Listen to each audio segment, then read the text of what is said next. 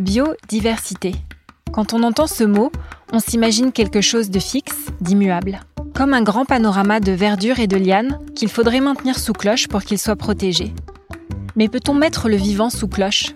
La biodiversité, c'est la diversité des gènes, des espèces, des écosystèmes et de toutes leurs interactions. Humains, plantes, animaux, micro-organismes, nous sommes tous interdépendants et nous évoluons ensemble dans un environnement changeant. Aujourd'hui, il est crucial de trouver un équilibre et des solutions fondées sur la nature.